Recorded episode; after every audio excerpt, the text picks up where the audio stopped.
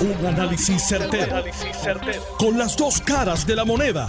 Donde los que saben no tienen miedo a venir. tienen miedo a venir. Esto es el podcast de Análisis 630 con Enrique Quique Cruz. 5 y 12 de la tarde de hoy, jueves 17 de agosto del 2023. Tú estás escuchando Análisis 630. Yo soy Enrique Quique Cruz y estoy aquí de lunes a viernes de 5 a 7.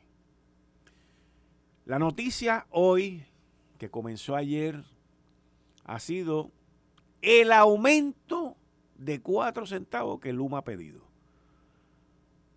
Y eso ha sido una debacle brutal. Yo tengo aquí la resolución, como les dije al principio de este programa. Tiene fecha del 14 de agosto del 2023 a las 9 y, a las 9 y 25 de la noche.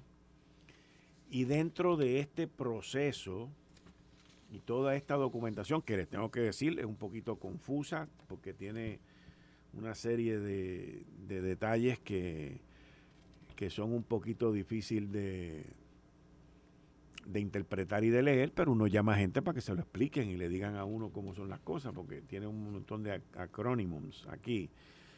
Pero Luma es la entidad que está a cargo de la distribución y la transmisión de la energía eléctrica. Ellos no son los que compran el combustible. Quien compra combustible genera. En el mes de julio de este año hubo una serie de apagones. Tan pronto genera, comenzó a ocupar el espacio que había ocupado anteriormente la Autoridad de Energía Eléctrica. Y en julio hubo un paquetón de apagones que no se los tengo que recordar, ustedes saben cuáles son. Esos apagones provocaron el que se utilizaran unas unidades que corren con diésel. y al correr con diésel se gastó más diésel del que se esperaba. Eso creó un déficit. El déficit total del mes de julio, que no lo dice aquí este documento, pero me lo dijo a mí Mario Hurtado, que hablé con él y lo entrevisté esta tarde en Lo sé todo, es de 62 millones de dólares. Este documento aquí habla que en combustible nada más se gastaron 20 millones más. En el mes de julio. Hay dos maneras de recuperar el dinero. Está la manera acelerada, que es que se recuperan los 20 millones de pesos, eso ahora en el mes de septiembre, y eso implicaría un aumento de 4 centavos, o está la manera que sugiere Luma, que es que se deje que corra agosto y septiembre para ver si en vez de si un impacto de cuatro centavos, esos cuatro centavos se pueden diluir en dos meses y quizás en vez de ser cuatro centavos, pues pueden ser dos. Digo, el, el número dos lo saco yo. ¿Ok? Pueden ser dos, tres, o uno y medio, o dos y medio. Pero si ellos entregan este informe el 14 de agosto, me imagino que deben haber hecho un análisis de los primeros días de agosto y aun cuando el precio del combustible ha subido, el precio de combustible que sube ahora no es el que ellos están recibiendo. Ellos compraron esos combustibles en meses anteriores. Aun cuando el petróleo ha ido subiendo, puede que haya un, un ahorro si no hay apagones. ¿Qué fue lo que provocó los apagones? Bueno, una de las unidades que más económica produce, que más económico produce la energía eléctrica es la de carbón, AES, que está en quiebra esa compañía, pero es la más barata. Esa es la que aquí los políticos dijeron que había que cerrarla. Y esa es la que está programada para cerrarse en los próximos años, es la más barata. Pues ellos estuvieron cerrados por una serie de problemas de, de mantenimiento que tuvieron y rotura, pues ahí tienes el impacto para que te vayas acostumbrando cuánto te va a costar una vez cierre eso. Porque aquí se dijo que eso había que cerrarlo. En adición a eso, cerraron también la unidad número 5 de Costa Sur, que es de gas natural. Pues ahí tú tienes un paquetón de megavatios entre AES y entre Costa Sur, que estaba corriendo más o menos como a la mitad, 200 megavatios, la unidad número 5. Pues ahí tú tienes un paquetón. Pero recuerda algo también, hay unas unidades que están proveyendo ahora mismo 150 megavatios que quien está pagando ese dinero es el, gobierno federal. Esas son las de Palo Seco, que están por allá, que son las que pusieron el gobierno federal. O sea que si esas unidades no estuviesen corriendo, no sería cuatro chavos, sería muchísimo más. Pero aquí hay gente en esta isla que viven en esta isla que legislaron cerrar AES. Y cuando eso cierre, váyase acostumbrando lo que va a costar la energía eléctrica, porque olvídese de las placas del gobierno, olvídese de las fincas de batería del gobierno, olvídese de esa vaina que eso dentro de uno o dos años no va a estar. Aquí lo que hay es un mogollete. Lo que pasa es que nadie quiere hablar de eso. Y nadie lo quiere explicar. Y, y como nadie lo quiere hablar nadie lo quiere explicar, es que nadie quiere asumir la responsabilidad. Pero eso viene corriendo desde hace varios años y el negociado de energía lo sabe. Y el negociado de energía, pues, como dijo una comisionada ahí, no, vamos a llegar a como de lugar. Pues vamos a llegar a como de lugar. Sin luz, con la luz cara y con las cosas que están ocurriendo. Así que, esa es la que hay. Pero Luma no está diciendo de un aumento para septiembre de cuatro chavos.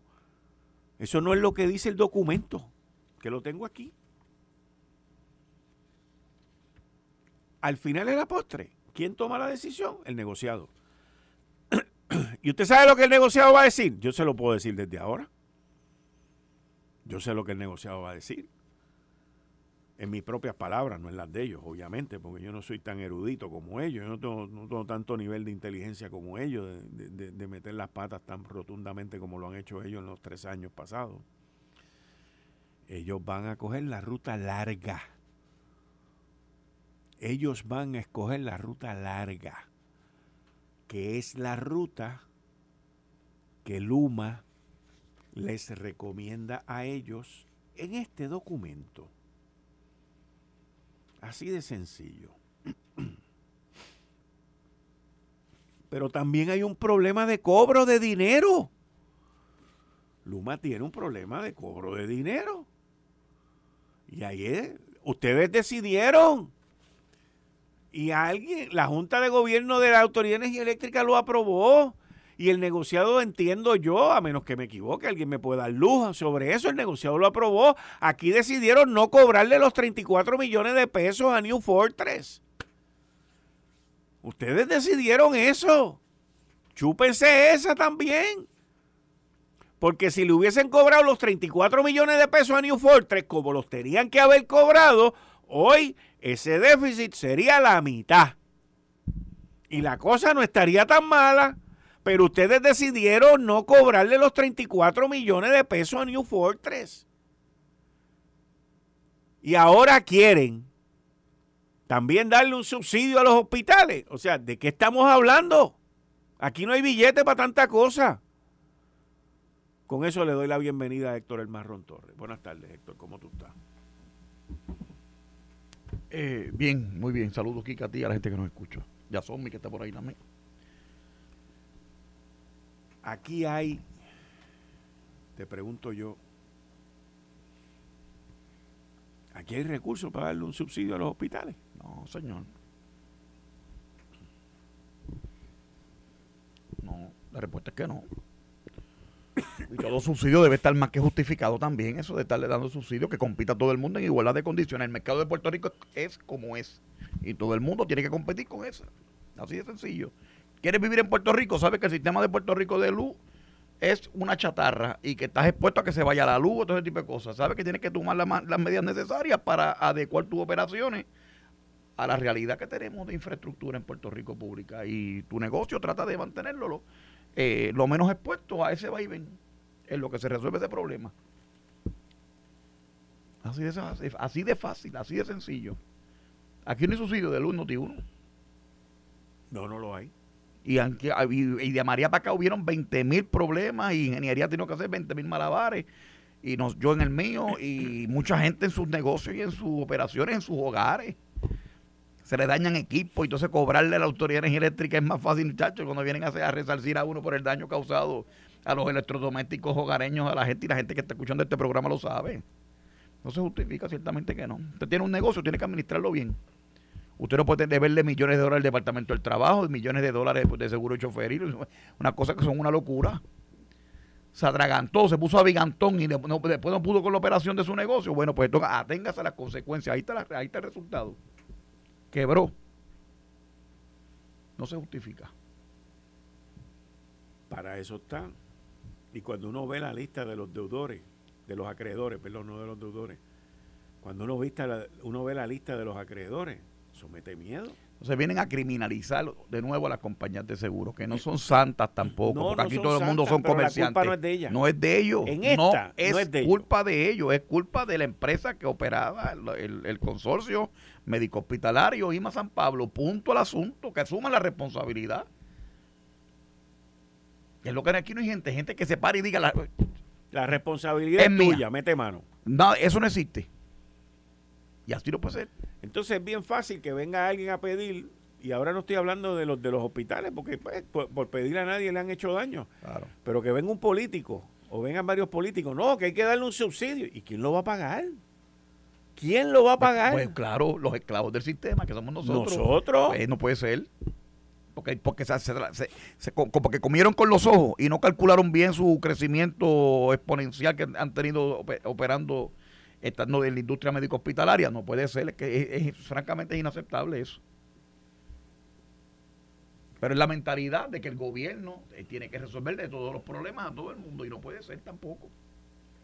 Mira, ante los retos financieros que atraviesa el sistema de salud en Puerto Rico, exacerbados por los costos energéticos, lo cual es falso, el Colegio de Administradores de Servicios de Salud propuso un subsidio en la factura de la luz para aliviar la carga económica. Es que eso no se puede, eso es insostenible. No se puede ser. Entonces, no están pidiendo entre un 11 y un 15% de crédito. Es un dron de billete. una locura. Es un dron de billete. Una locura. Un 11% sería un mínimo. Una locura. Ese dinero que se ahorre se utilizaría para mejorar los servicios de los pacientes. Eso no se lo cree ni el que lo dijo. No se lo cree ni el que se lo dijo. Y si es por el issue de, de los hoteles, pues mira, pues aboguen también, quísenselo a los hoteles también. Pero quiero que tengan algo bien claro. Espérate, yo no estoy diciendo, espérate, déjame decirte cómo es. Quiero que tengan algo bien claro.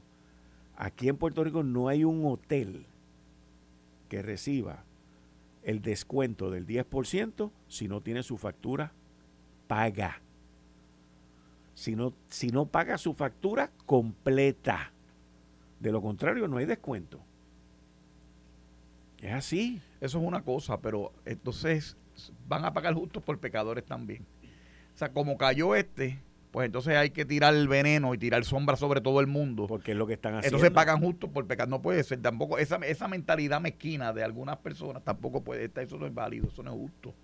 O sea, hay gente que han, eh, si tú haces acopio eh, ¿verdad? y uso de, de, de, de, la, de, esa, de, ese, de ese subsidio y lo haces bien, operas tu negocio bien y llevas la, eh, el, acuerdo establecido con el gobierno que te hizo acreedor de ese subsidio lo has llevado bien porque tú tienes que pagar por la por la por el error que cometieron otros en otro tipo de negocio que es el tipo que es el negocio médico hospitalario versus el negocio de, de, hospitality o de, o de, o de, o de ocio, como le llaman, el, negocio hotelero. No puede ser, de verdad que no es justo, no está bien, eso no está bien. Eh, es algo que, ¿por qué siempre pensarán que la solución es repartir lo que no es de ellos? Esa es la parte que. Bueno, porque Puerto Rico, Quique, ¿cuál es el paradigma en Puerto Rico?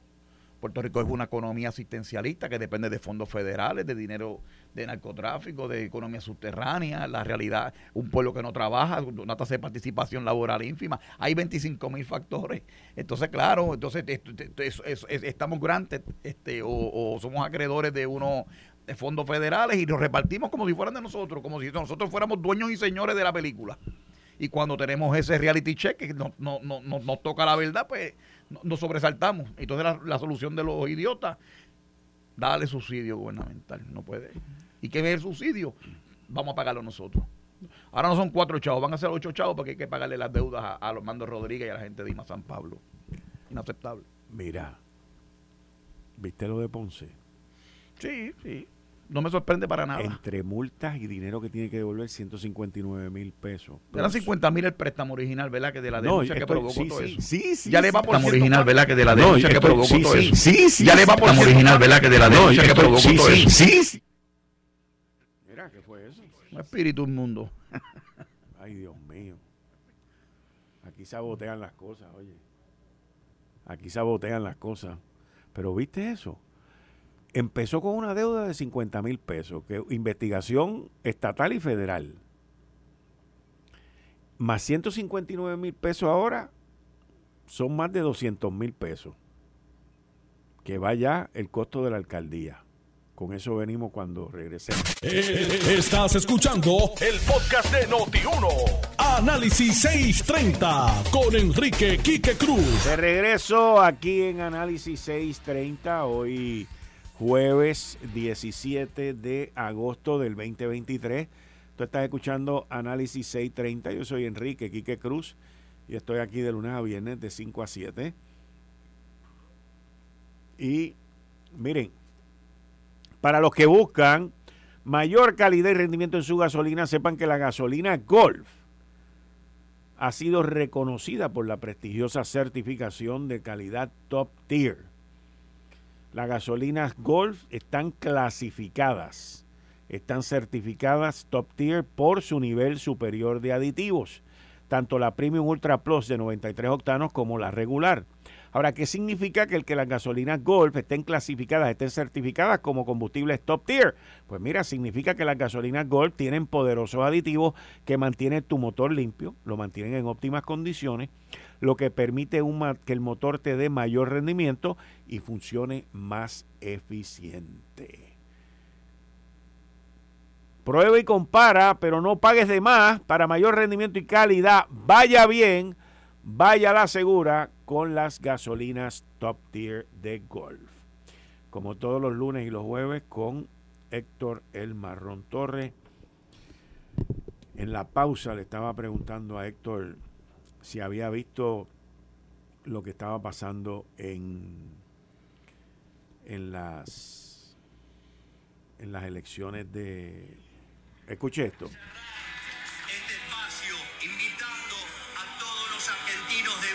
se sumen a esta verdadera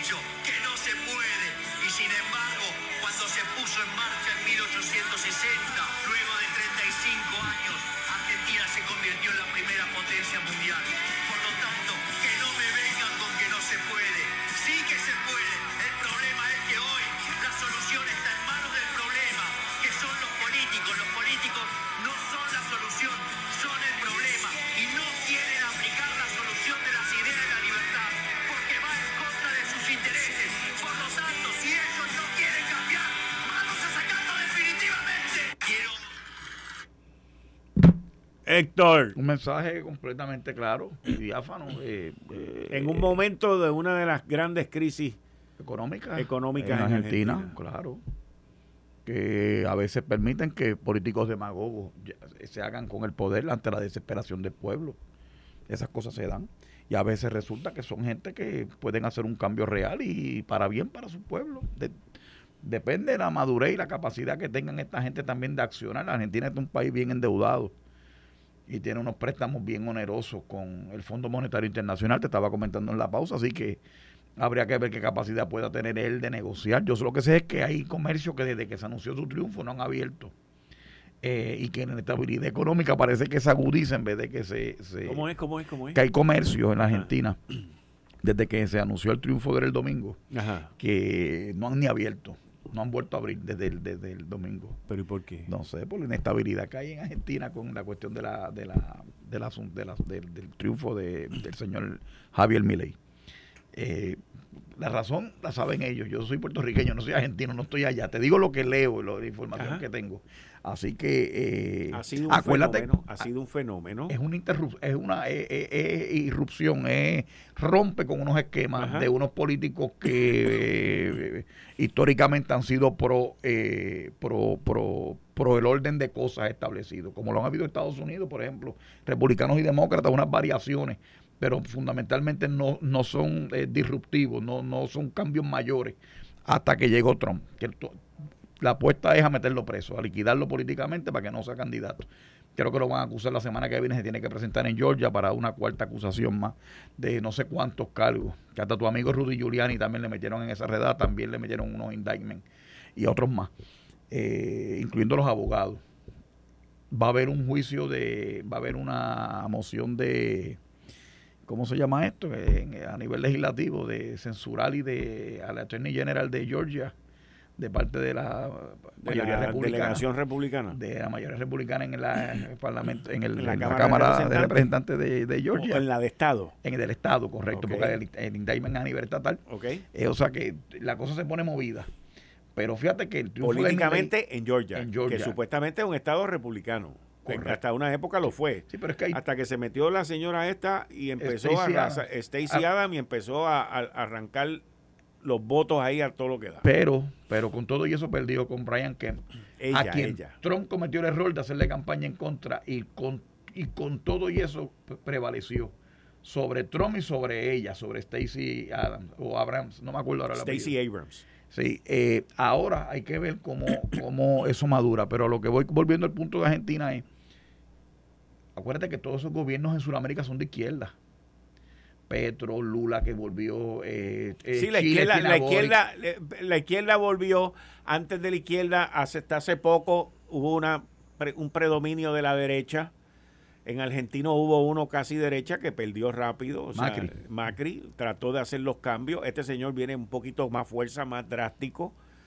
Eh, pero eh, el peso de la deuda, volviendo al tema de Argentina, el peso de la deuda es, demasiado para que una persona pueda bregar con eso. Una inflación acumulada de 100%, una cosa, unos niveles estratosféricos. la gente está sufriendo. La vida en Argentina es dura, de verdad es dura para, para la gente de a pie. Y, y, y sí, bueno, vuelvo y te repito, la, esa, esa, esas condiciones extraordinarias de, de, inestabilidad son las que llevan estos cambios abruptos, eh, eh, ¿verdad? Eh, abruptos así que uno dice contra contra todo pronóstico. Y parece que todas las encuestas lo daban perdiendo y por mucho.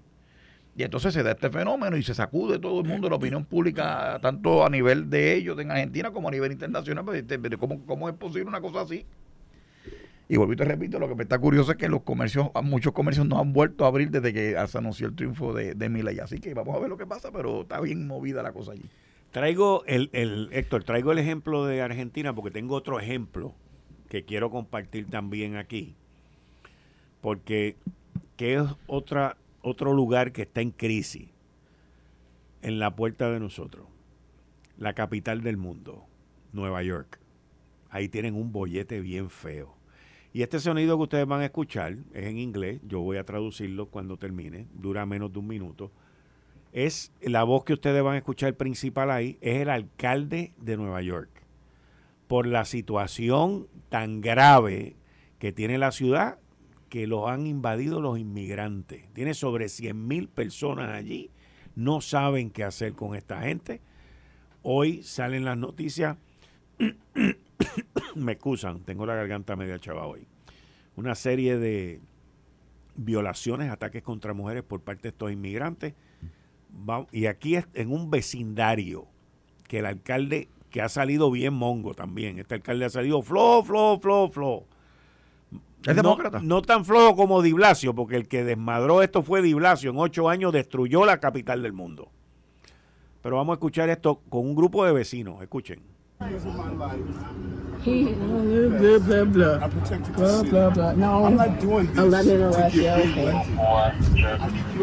No. That we don't have people coming in our community. But Mr. Man, not in I'm, our I'm, let me finish and I'm gonna let you Not finish. in the I'm gonna finish and I'm gonna let you finish. And seniors. I'm gonna finish and I'm gonna you. I'm gonna finish and I'm gonna you one at a time. I'm not gonna be spoken over. I'm not gonna be yelled at. If you want to engage in the conversation, I'm willing to do that. Okay. When you say not in any neighborhood, every neighborhood should have to go through this. I have almost a hundred thousand people Yeah. that has been dropped in my city. That the law is saying this is what you have to do, Eric. I called on the, ne- the White House. I'm calling on the state. This should not be happening to New York City. Esa, al principio se oyen varios, miem- varios vecinos, varios integrantes de esa comunidad, donde se están quejando por la situación que tienen de criminalidad y la invasión que han tenido de inmigrantes. El alcalde es el que sale diciendo, déjenme hablar, déjenme bregar con esto, déjenme explicarle. Hace un llamado a Casablanca, hace un llamado a la gobernadora del estado de Nueva York, hace un llamado a las autoridades que dice necesito ayuda. A mí me han dompeado, a mí me han zumbado aquí más de 100 mil inmigrantes y no sé qué hacer con ellos. Está en un completo descontrol. Pero el tipo viene a gritar ahora, porque para tú llegar a 100 mil, primero tienen que haber llegado 10 mil, después 20 mil, después 30 mil, después 40 mil, después 50 mil. Y este alcalde ha sido flojo, flojo, flojísimo. Porque Di Blasio, que fue fatal para la ciudad, la destruyó, le dejó ese bollete a este individuo. Y la gente votó por él, porque él había sido policía, que él esto, y él venía, habló un montón se ha convertido en un rockstar, le gusta ir a los restaurantes caros, las discotecas, aquí y allá, y ahora tiene un bollete ahí. Lo que en una época fue la ciudad más segura de los Estados Unidos, donde anualmente había menos de 200 asesinatos al año, menos de 300, perdón, asesinatos al año. Pues ahí tienen, miren el bollete que están metidos. Y ahora el tipo está pidiéndole ayuda a Biden, que no le va a hacer nada, ni juego le va a hacer a la gobernadora, que tampoco ella se va a dar por desatendida, para eso estás tú como alcalde, brega tú con eso. Y ahí tienen. Y eso es Nueva York. San Francisco, allí no se puede ir. Un total desastre. Desastre. Las calles llenas de casetas de campaña. Un desastre. Una de las ciudades más lindas que había en el área oeste de los Estados Unidos destruida también. Yo me pregunto de dónde salió toda esta gente, porque es que, o sea, a mí no me hace, todo esto viene con lo de la pandemia también, pero, pero yo me pregunto, ¿y de dónde salió esta gente? ¿Cuál porque gente? pues, pues, pues, esta gente que han invadido, los inmigrantes obviamente, aparte de los inmigrantes lo entiendo, o sea, están entrando a tutiplén por la frontera, no hay ningún tipo de control. Trump lo dijo, y ahí está el desastre con los inmigrantes. No tienen los recursos y es un desastre. Pero los de San Francisco no son inmigrantes. Los de San Francisco son gente de, de otros estados, inclusive, que han invadido aquello allí por unos cambios en las leyes que hubo, que ahora tú no puedes meter preso a nadie, ahora tú no puedes hacer nada y les tienes que dar casi comida, los tienes que atender, pues están fritos ahí. ¿Qué tienen en común Nueva York y San Francisco? Demócrata. Full. Full. Yo estaba viendo un video de unos tipos se metieron en unas tiendas. La- la- la- la- los department stores están saliendo del downtown en San Francisco por la criminalidad, el acoso con los clientes que, que van a, Ah, no, a- a es que esto está todo por todos lados. Es una cosa terrible lo que está pasando allí. El, el- en las casetas de campaña, como tú bien dices, oye, la peste estiércol que hay en Los Ángeles cuando tú vas allí, desde la gente eh, eh, eh, defeca en los en los, eh, tiran los desperdicios en, la- en- los zafacones. La ciudad más, la ciudad de las estrellas y de la vaina, lo que tiene es una peste a, a, a coitre puro. ¿Cómo es posible una cosa como esa? ¿Qué tiene también en común? Demócrata. Y no es porque los demócratas sean malos, lo que pasa es que esta, esta política de chulería, porque está bien fácil hablar a, do- a dos mil millas de distancia de cómo vamos a solucionar el problema de inmigración. Los gobernadores de Texas, de Florida, los estados fronterizos, que son los que tienen que enfrentar el problema, se los están enviando por PowerPoint. Ah, tú vas a bregar con esto, pues hay problema, pues te los voy a llevar allí para que tú lo resuelvas tú. Y ahí tienes el problema. Oye, la alcaldesa de Boston le dijo a la gente, a los residentes de la ciudad, que si tenemos un cuarto de más que acogieran un inmigrante de eso. Mira qué cinismo. Y a los empresarios, a los hoteleros y a todo el mundo que le dieran cuarto, que le dieran cupo. ¿Cómo tú puedes llegar a ese nivel? Pero cuando en Boston, en Nueva York, en San Francisco, hablan, en Los Ángeles hablan chulería, porque tienen, son estados ricos, eh, ciudades ricas, bollantes, pero a distancia, pues, ah, pero entonces una cosa es con guitarra, otra cosa es con violín. Ahora tengo un problema. Biden, ven, ayúdame, resuélveme el problema. Esto era jugando, esto era por política. Ahora, ¿Y ahora qué hago yo? Y están violando mujeres ahora en Nueva York. Y el alcalde cínico te dice, déjame bregar con eso. Sí, pero ya la mujer fue violada ya tiene un daño. Entonces, como le decía Trump, no, ese tipo es un criminal de guerra, mira qué tipo más inhumano. Abusa de los inmigrantes. Lo que pasa es que si usted va a inmigrar a un país, usted lo hace cumpliendo con la ley con el orden. Usted es una persona humilde, va a trabajar agrícolamente, hay visados de trabajo y hacen falta empleados de ese tipo en los Estados Unidos. Y regresa cumpliendo con la ley y con el orden establecido. Pero como aquí es sexy atacar a los republicanos y a los conservadores, porque esa es la realidad, es sexy eso. Pues eso es lo que tenemos. Así que no se quejen. Que no se quejen. A llorar para maternidad. Eso fue lo que ellos querían. Ahí lo tienen. Y yo te digo una cosa y la advierto. Los Estados Unidos están destruyendo desde adentro. La crisis de uso de droga, de fentanilo, la serie esa de, los de, los de los zombies eso cada día es más verdad. Lo que tú dices de las casetas de campaña, los, eh, deambulando por las calles de esas grandes ciudades de los Estados Unidos, es una cosa terrible. Y el acoso que tienen con la gente que va allí a turistear y que van allí a conocer las ciudades y a, y y alimentarse culturalmente con, la oferta artística, eh, cultural, eh, relaciones de negocios, educativas, etcétera, etcétera. Están destruyendo los Estados Unidos desde adentro pero como hay que ser más bueno, más bonito, más bueno y más noble y más tonto que nadie, pues ahí lo tienen. Ese es el resultado de eso.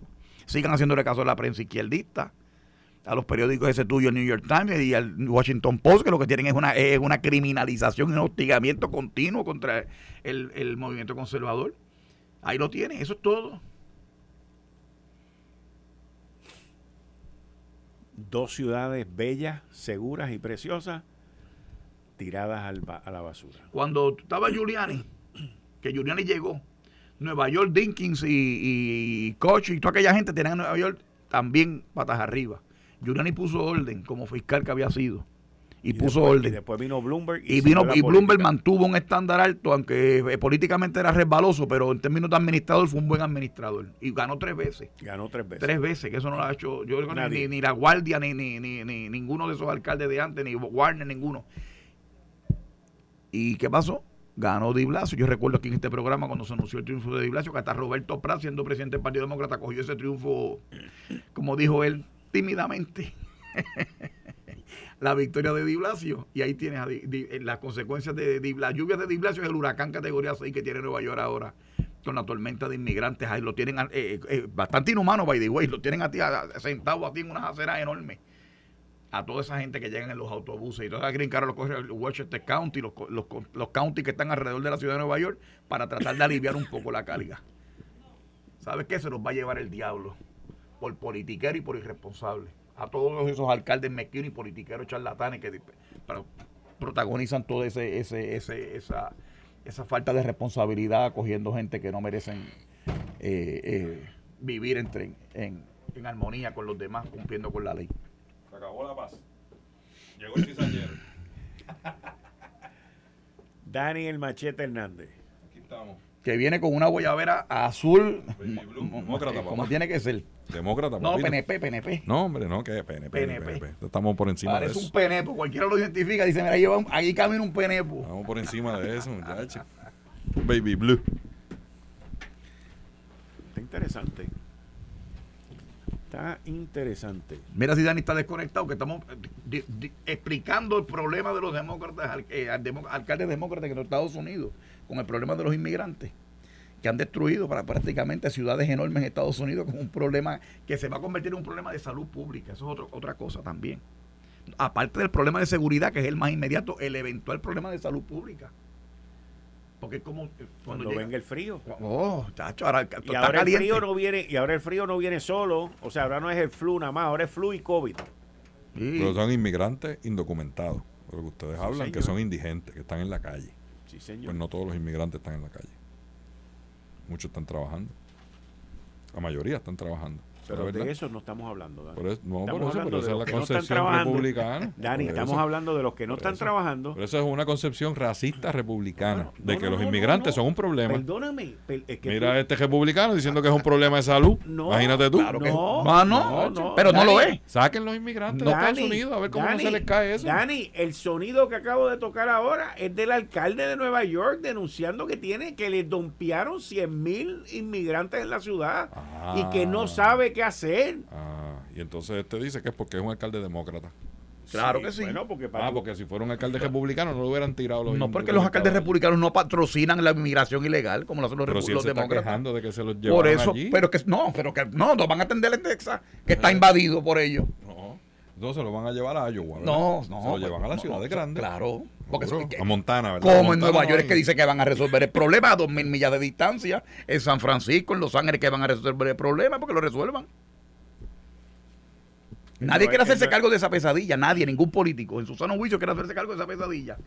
Que te dompen 100 mil personas, a- que- que a cualquier alcalde en Puerto Rico, eh, cualquier alcalde que esté viendo este programa, ¿qué hace si le dompean? Yo me acuerdo de un alcalde aquí, amigo tuyo y mío, que le llevaban lo- lo- los deambulantes al pueblo Ah, para que sí. tuviera que hacerse cargo de él. Sí. Y vino el concurso de Miss Universo y tuvo que mont- montarlo en guau y matarlo por otros lados también porque también le iban a dañar el Miss Sí. Universo en el 2001, 2002 por allá. Yo me acuerdo. Yo me Ah, vamos a dejar, vamos a hablar las cosas como son, vamos a hablar en serio. Habían alcaldes que cogían los, los deambulantes en su municipio, los montaban en una guagua y se los tiraban allí en San Juan. Mira, papá, un deambulante de eso se bajó los calzones un día, se le trepó en la guagua y le defecó encima el cristal. Al carro oficial un alcalde de eso. Y si está escuchando, él sabe quién es. Esto fue el podcast de Notiuno. Análisis 630 con Enrique Quique Cruz. Dale play a tu podcast favorito a través de Apple Podcasts, Spotify, Google Podcasts, Stitcher y notiuno.com.